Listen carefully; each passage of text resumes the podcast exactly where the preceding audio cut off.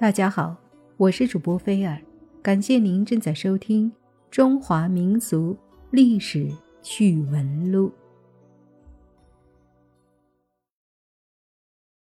千里之堤溃于蚁穴。中国是一个拥有许多文明和悠久历史的国家，在源远流长的历史中，中国的前身是无数宏伟璀璨的王朝。那些本该是日不落的帝国，却慢慢的沉浸在了历史的长河中。纵观中国历史，王朝的倾覆是有通性的，不同的种族组建的王朝，不同性质组建的王朝，他们倾覆的原因都有三个：天时、人祸、制度。这三大因素让许多王朝倾倒，但凡王朝沾染了其中之一，那就将陷入绝境。冰冻三尺，非一日之寒。蚁穴本来只是小小的一个生物部落，可让其长期发展，那蚁穴也将成为足以和大坝比美的庞然大物。许多王朝覆灭的原因便是这样。因为一个致命的问题而葬送了一个朝代，清朝便是最佳的例子。距今二百年前，曾有一个外国人来到了中国。当他第一次见到乾隆帝时，他便预示到了清朝的灭亡。这并不是胡编乱造的故事，这样的故事是有依据的，在《纪实》这本书中记录了作者对清朝的看法。从纪实的语言和作者的经历判断，作者预示到清朝灭亡的可能性极大。那此人是谁呢？他在清朝又有什么样的经历呢？中国自汉朝起便和欧洲等国发生了许多贸易和故事，中国的形象也从此广泛的流传于亚欧等国。据守东亚这一块土地的中国。在古代多个时期都是处于世界顶点的位置。虽然没有经过官方和正式的统计，但是中国的文化和经济水平一直都是西方国家艳羡的对象。出于这个原因，西方各国期许着能来到中国。拥有神秘色彩的中国，在17世纪到18世纪之间。遇到了无数来自于西方国家的交流和互贸，其中有一个人从英吉利远道而来，他便是马格尔尼勋爵，也是英国的贵族。出于对东方世界的向往，马格尔尼来到了清朝。一七九三年，此时清朝由乾隆统治，马格尔尼从普兹茅斯出发。这次马格尔尼足足带了上百人的使团，这么多人的使团让人们不禁联想到他们是来建交的，但对于马格尔尼则不然。此次行动，马格尔尼将其视为旅行。马格尔尼在前往清朝的路上，便一直在脑海里幻想着到达清朝后的待遇。在书中，中国是玄幻的，是开明的和极具特色的，因此马格尔尼十分期待目的地的未来。可现实给了马格尔尼一个响亮的巴掌。中国第一个社会制度是以母系社会为主的奴隶制社会。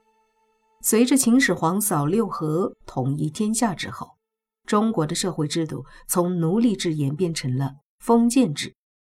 社会封建制度的主要特点，便是保证了帝王的主要权益，巩固家天下的发展。因此，封建帝制对于封建帝王来说，那便是最好的社会制度。于是，近乎所有的古代帝王都选择使用封建制度和发展封建制度。虽然古代发生了无数次的皇权更迭。但是社会的封建制度依然没有多大的改变。铁打的封建，流水的皇帝，这句话诠释了封建的皇权更迭。在数次封建制度的使用和发展之下，中国古代的封建制度在清朝时期达到了巅峰。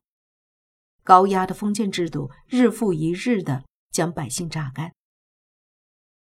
本着皇权至上和皇室威严的思想，清朝皇室对外一直都是表现出盛气凌人的模样，帝王更是如此。当马格尔尼到达了清朝的领域后，他便与当地的官员进行了沟通。一番交流下，清朝官员。将其到来的消息上报了上去，让身处高层的皇帝接待他。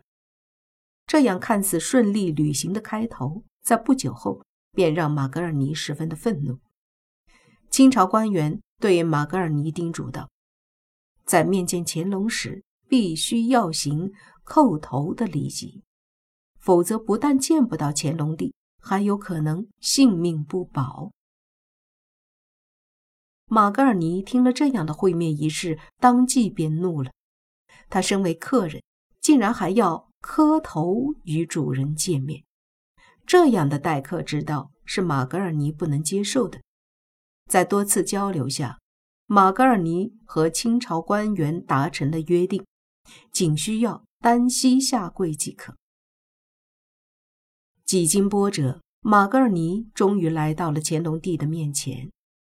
马格尔尼在见到乾隆皇帝后，便马上表明了他来清朝的目的：一是为了来了解神秘的中国；二是为了开辟英吉利在中国的贸易港口。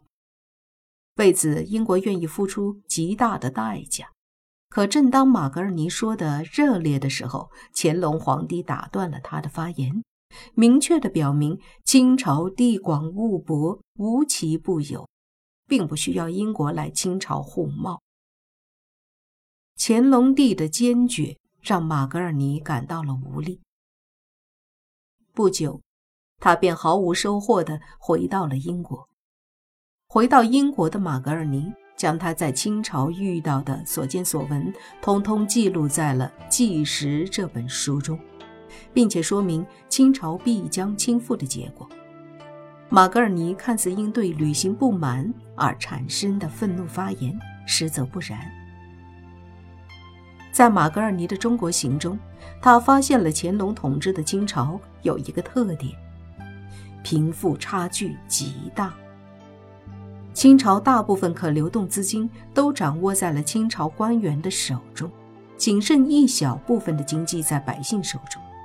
致使这样现象出现的原因与乾隆帝有着莫大的关系。